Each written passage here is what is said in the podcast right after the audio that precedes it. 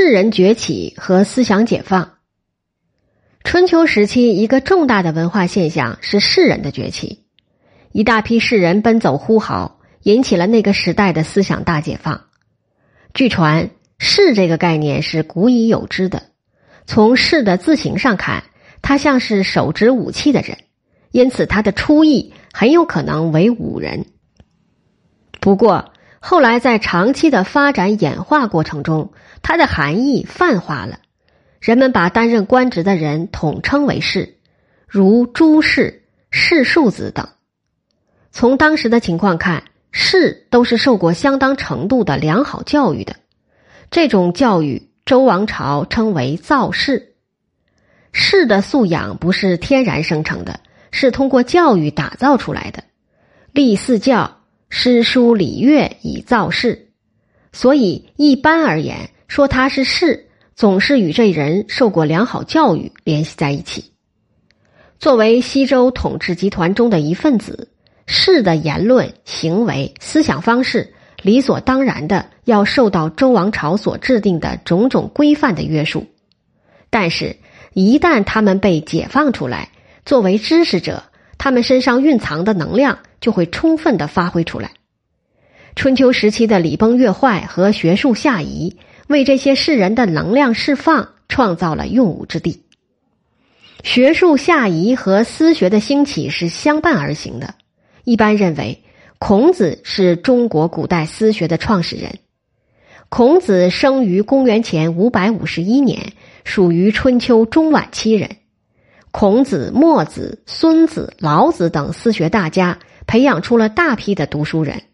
在与旧政权中分离出来的那一批文化人河流，汇集成了特有的、具有时代特色的士人队伍。也就是说，到春秋晚期，士阶层完全形成了。这些新兴的士人在纷乱的春秋之世有何作为呢？韩非子在《显学篇》中做了很好的归纳。他说：“士人藏书册，习谈论。”据图意，夫文学而易说，事主必从而理之。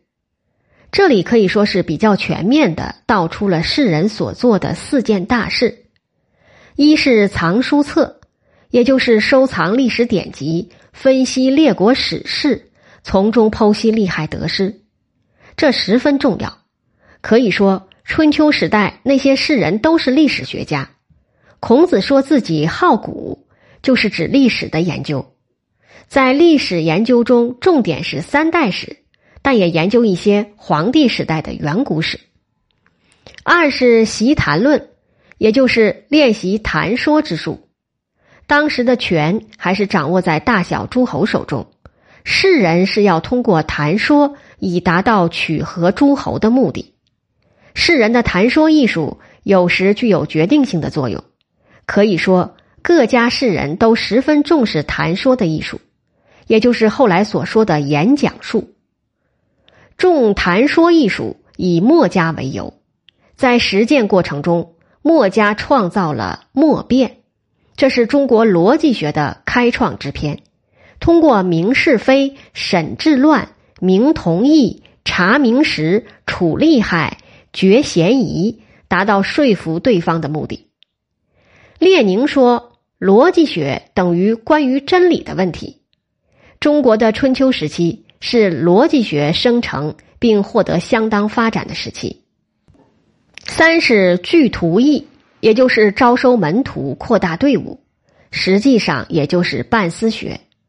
这是一支十分庞大的队伍，像孔子、墨子这样一些大师级的士人，第一代门人大约都在千人以上，门徒又传门徒。就拿春秋之事来说，孔子的门徒和墨子的门徒都已传了三代到四代，代代相传，该有多少世人被私学培养出来？四是服文学而易说，就是用文学书籍的典故来作为谈资，引经据典，以为说服人的资料。这里说的用以议论的文学，指的是诗书礼乐，这些是大家公认的。先祖传下来的文学经典，引之是有说服力的。读一读《论语》和《墨子》，他们引诗书礼乐之处多达数十处，为的是用这些公认的典籍说服人。士人们这样做有没有用呢？有用的，连韩非子也承认，事主必从而理之。不少作为诸侯的士主见他们讲的头头是道，也就照着他们说的做了。在春秋之时，士人实际上是起到了左右局势的作用，并且影响了世风世俗。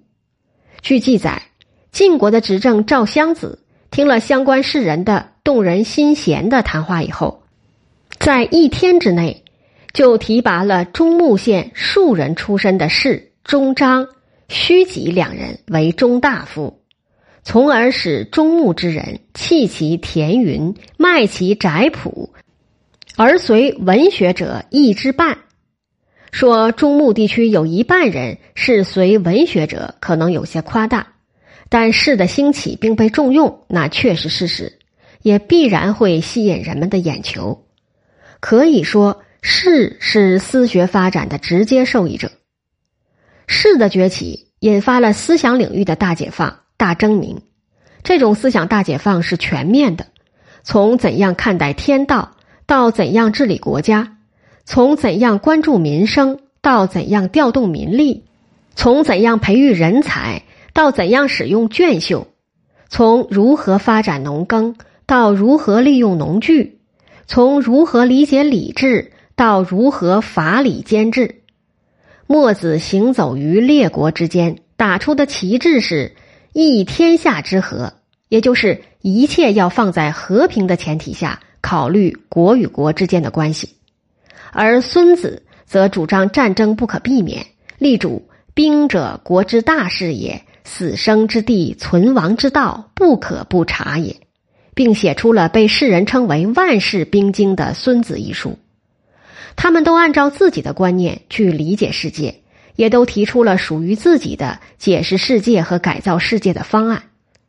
在辩论过程中，少不了要引经据典，在对经典的理解上。世人们也是各有各的理解，各有各的解说。史家称之为“风出并作，各引一端，从其所善，以此持说，取合诸侯。”这实际上是一件大好事。那些经典原是西周时期的教学用书，解释权在王室手里，容不得谁人说三道四的。现在不同了，由于王权的败落。就再也无人干预经典如何解读了，这就给了世人自由解读以服务于现实斗争的机会。比如以前对经典上说的禅让制度，大家都是拍手称好；现在思想解放了的世人会有种种看法，甚至认为三代时事原本没有人们想象的那么好，在三代时就有种种阴谋和残杀。实际上，禅让云云只是人们新造的幻影。有人甚至认为，禅让制即使有，也没有书上说的那么好。尤其到了尧舜时期，这种制度已进入了衰亡期。这样解读经典，在学在官府时期是不可想象的。在思想解放和学术自由的氛围中，人们的认识更接近于真理了。